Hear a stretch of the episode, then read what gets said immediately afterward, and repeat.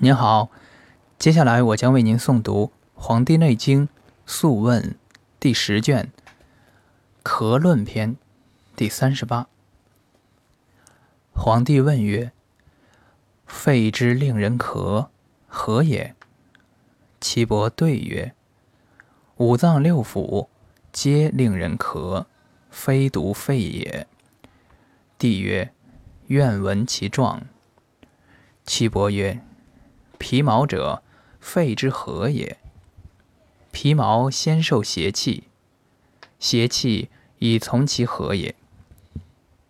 其寒饮食入胃，从肺脉上至于肺，则肺寒。肺寒则外内和谐，因而克之，则为肺咳。五脏各以其时受病，非其时各传以与之。人与天地相参，故五脏各以治时。感于寒则受病，微则为咳，甚则为泻，为痛。成秋则肺先受邪，成春。则肝先受之，成夏则心先受之，成至阴则脾先受之，成冬则肾先受之。帝曰：何以易之？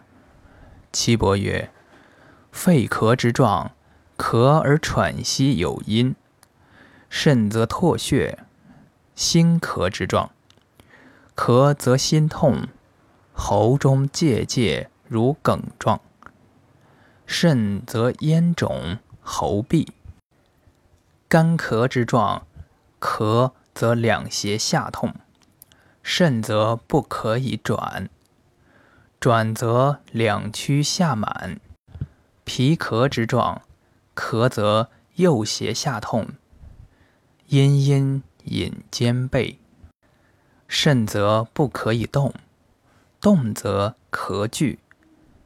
肾咳之状，咳则腰背相引而痛，肾则咳弦。帝曰：六腑之咳奈何？安所受病？岐伯曰：五脏之久咳，乃宜于六腑。脾咳不已，则胃受之。胃咳之状，咳而呕。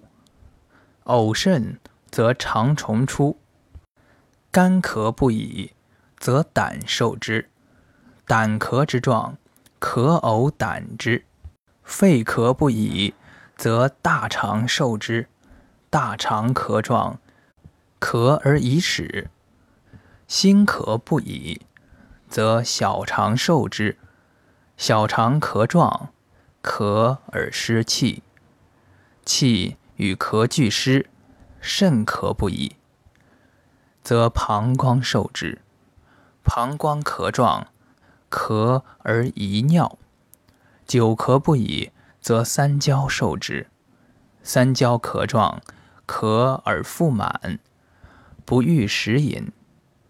此皆聚于胃，关于肺，使人多涕唾而面浮肿，气逆也。帝曰：“治之奈何？”岐伯曰：“治脏者，治其数；治腑者，治其和；浮肿者，治其精。”帝曰：“善。”